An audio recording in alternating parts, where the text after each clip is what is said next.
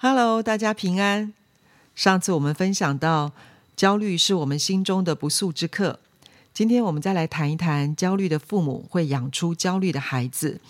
那不但是我们说我们肉身的父母亲哈，那就是我们心中的父母亲，可能也会在我们呃不预期的时候对我们有一些的掌控。那什么是心中的父母呢？呃，就是我们从小到大，可能在我们出生的时候，也许我们是一个呃，就是被照顾者。那那时候我们还没有很多自己的想法，那但是我们呃照顾我们的可能是保姆，可能是我们的父母亲，对我们有一些管教的方式，那些方式呢，渐渐渐渐就成型在我们里面。也许我们现在长大了，父母亲不一定随时在我们身边。可是我们从小接收到从他们而来的这种管教，或者是一些价值观、一些原则，呃，会无形的在我们心中对我们产生一些影响力，让我们心中呢内在的小孩，也就是我们可能很真实的一些想法或是做法，会被呃心中的这个父母亲呃做一些的管控。那一旦我们的父母，或是我们说这心中的父母，无意识的让焦虑闯入家中，闯入心中，那影响力的确远超过我们的想象哦。呃，在青少年的学生当中，罹患焦虑症的比例是相当高的，大概呃百分之十五左右哈。那这个现象呢，对他们的自尊、社交还有学业，其实造成非常非常负面的影响。甚至这个焦虑如果没有妥善的处理或是呃治疗，有可能延续到成年期，好，那也会增加成年时期罹患其他精神疾病的一个危险。那问题是，孩子为什么会焦虑呢？那他们的焦虑到底是怎么来的？好，那如果我们除去生理的因素，其实大部分是从环境跟生活中的人事物学习来的。好，尤其是家庭的气氛啊，家庭的气氛，还有我刚刚说的父母亲。呃，对我们的教养方式，研究告诉我们，某些类型的父母亲比较容易养出焦有焦虑倾向的孩子哈。某些类型的，那有哪些类型呢？呃，第一种大概就是个性急躁的父母亲，好，个性比较急的。如果父母亲的个性急躁，常常会有几种现象，比如说，呃，太快就放手，因为个性很急，所以可能没有等到孩子真正的适应了陌生的环境，呃，或是呃学会操作一些事情，就太快放手，过度的轻忽孩子是不是可以承担？啊，比如说到了一个呃新的新的环境，或是上幼儿园等等，好，或是有一些呃事情他正在学习，呃，可是他其实还不太会做，我们就让他自己做，好，或是要学一些科目啊，数学他不会做，就是怎么不会呢？你你就自己做就对了。可是他在处在那边怎么样，就是不懂到底呃数学要怎么计算，好，类似像这样太快放手。那另外一种状况呢，就是急躁的父母亲可能很容易用打骂来解决事情。啊，就是当孩子没有达到自己要求的时候，就产生情绪化的反应。啊，因为一急啊，情绪就没有经过理性的爆发出来，所以有时候就会脱口说出一些否定孩子的话。啊，甚至打骂孩子成为一种家常便饭。啊，如果长期孩子在这种被忽略啦、啊没有安全感的状况底下，啊有很多的负面评语的这样的一个状况底下，就容易产生焦虑，还有自我压抑的这种性格。好，这是第一类型，哈，个性急躁的父母。那第二类型呢，容易产生焦虑孩子的父母叫做。呃，胆小紧张型的，好，胆小紧张型，有一些父母亲因为过度担心孩子的安全，所以脑海当中常常会有一些啊、很恐怖的画面啊、或是孩子出去可能会发生意外的这种状况，好、像是可能担心他们到海边就会溺水啊。或是去爬山，可能就会跌到山谷底下哦，或者是打球啊、呃，就会想象说啊，万一他脚扭扭伤了怎么办？所以每次孩子要去参加一些活动，父母亲因为脑中有这些想象啊，不是不允许，就是再三的叮咛啊，那把可能发生的最坏的状况，好像是一种恐吓的状况啊，恐吓的这种口气来警告孩子。所以孩子在心中呢，常常要去做一些事情，心中就会有阴影。好，成为他的一种潜在的焦虑、害怕、担心，所以很多事情就不敢去尝试。好，这是第二类型的，好，胆小紧张型的父母。那第三类型造成孩子的焦虑，可能是一种我们称作过度呵护，好，过度呵护类型的父母，那就是过度保护还有溺爱孩子，啊，这样的状况很容易造成孩子的自信心不足，啊，没有办法独立成长，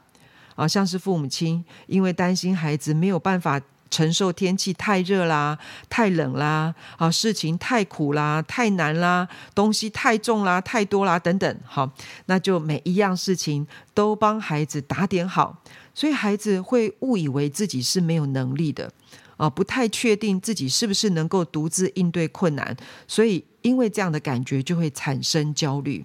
那常常就不敢跨出步伐，面对一些新的事物。那渐渐渐渐，好像成为一个社会适应力不足、啊挫折容忍力过低的一个这样的状况。好，成为一个这样子的呃生命的一个一个问题。好，那这样子的父母，我们称作过度呵护孩子的父母。那再来第四种，就是过度权威型的父母。好，过度权威。也就是他以权威式的管教啊来对待孩子，常常用自己的标准作为唯一的原则。啊，如果孩子没有办法达到，就会否定他们的想法，羞辱他们的表现。啊，有时候会阻断这个沟通的机会。好，就是家庭就好像一言堂啊，父母亲说了算。哦，孩子没有发言的余地，所以孩子无论做什么，好像就是为了要。满足父母，哈，就是为了让父母亲满意，哦，不要让父母亲生气，所以他不管做什么，他的朝向就是啊、想到父母亲的标准，好，想到怎么样不要让呃这个爸妈崩溃，这样长久下来，一方面会阻碍他们的自主发展，好，自己自我做决定，自己对自己负责的这一这个部分的发展。那孩子呢，也没有办法在这样的状况下，呃，能够做自我认同，因为他不知道自己的角色，也不知道自己的能力在哪里，所以这样的状况容易产生焦虑感。那另外一方面，没有达到父母亲的标准，孩子也会有习惯性的恐惧感。好，那这样子的状况就会发展啊，往两个方向发展，一个就是完美主义，哦，另外一种状况可能就会自暴自弃。呃，在二零一零年哈，就是在中国曾经有一个报道哈，就是讲到一个男呃一个一个爸爸哈，一个男生哈。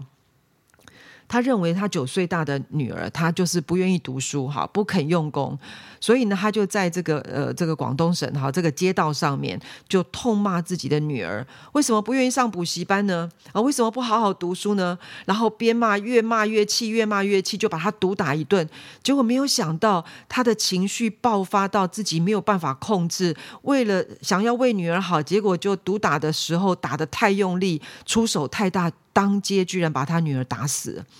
这个父亲为了他的孩子能够跻身在中国的精英行列，所以看起来好像就是求好心切，但是最后居然置孩子于死地啊！这个父母亲的权威不但是没有商量的余地，甚至连孩子生存的机会都给剥夺了，非常非常的心痛。那这是一个过度权威的呃所造成的一个结果。好，那第五个类型，好，第五个类型的父母亲，我们称作是关系失和的，好，父母亲的关系失和的呃父母。那很多的调查显示啊，如果父母亲不愿意面对夫妻失和的问题，以至于他们就把这样的问题啊、就是忽略了，然后就转注意力转移到孩子身上，啊，或是提高对孩子的要求。好，或者是拉拢孩子对自己的向心力，啊，这样的状况都会让孩子产生焦虑感。那当然，他们有时候呢，孩子自己本身也，嗯、这个一种好像是默认，或者是就是愿意当这个所谓的代罪羔羊的角色，啊，因为这整个家庭的焦点如果转移到孩子自己的身上，啊，他也知道这样子就会减少爸爸妈妈的冲突。不过，做父母亲的，我们一定要知道哦，这样子对孩子的心理会产生非常非常不健康的影响。就算暂时达到了一种好像三角关系，爸爸妈妈、孩子，好，这样的一个平衡，但孩子内心隐藏的一种矛盾感、愤怒感、不平的情绪，其实在不预期的时候就会爆发出来。所以刚刚讲到的这五种类型的父母亲，好，可能会造成孩子有焦虑的倾向，但还有一些可能的其他因素。好，但是不管什么原因，我们要把不应该有的或是不当的这种焦虑从家庭当中，从我们的内心当中赶出去。除非，好，除非父母亲先能够调试自己的想法和情绪。否则，我们真的很难营造温馨和乐的家庭，也不太可能在一个焦虑的家庭里面教出快乐、满足、啊，性情很平稳、拥有正面自我形象的孩子。当我三个孩子哦陆续出生以后，其实我心中也是这样的哈，就是立志我一定要正确的来教养他们。好，然后呢，我后来学了呃咨商的技巧，我就想说，我也要用这样的技巧来引引导他们，啊，让他们可以快乐平安的成长。那当然，我这样的心智是非常的美好，可是呢，常常事与愿违，因为有时候专业知识哈，仍然压不过情绪的浪潮。好，所以当这个心中呢一股烦躁涌出来的时候，有时候真的会有一种窒息的感觉哦。那个时候呢，就会有一种不在预期当中，或是自己也不想要的一种情绪发泄。那有一次呢，我自己也是陷入在这样的一个状况当中。好，所以我很快的启动了哈，我们前面讲到的那个防卫机制。所以呢，我就从我的房间走出来，想要找人麻烦，然后疏解一下我心头的心头的这种焦躁。所以我看到这个桌子很脏乱啊，我就趁机大叫：“是谁没收好杯子啊？给我出来收好！”好，或是看到孩子还没有做功课，我就大吼啊：“整天都在照顾你的昆虫，功课做了没有？”好，那由于我过去呢，其实也常常教导他们怎么处理情绪。好，那孩子们呢也很了解我偶尔的软弱。所以当时呢，念高一啊，身高比我高十五公分的这个老大，他就走到我身旁来，双手搭在我的呃双肩上，然后非常同理温柔的说：“妈妈，你很焦虑吼，最近事情太多，你辛苦了，没关系啊，这些桌上东西我来收，你休息一下。”哇，他一这样跟我讲，本来我想要借机发泄一下情绪啊，啊，他这样一说，我好像被看透。那既然如此哈，被看透了，我就没有继续闹下去的理由，所以我就摸摸鼻子回房间，无戏可唱。啊，虽然是这样子啊，哈，但是我还是非常非常感谢我老大的一番话，就止住了我下一刻可能会后悔的一个焦虑的乱吼哈。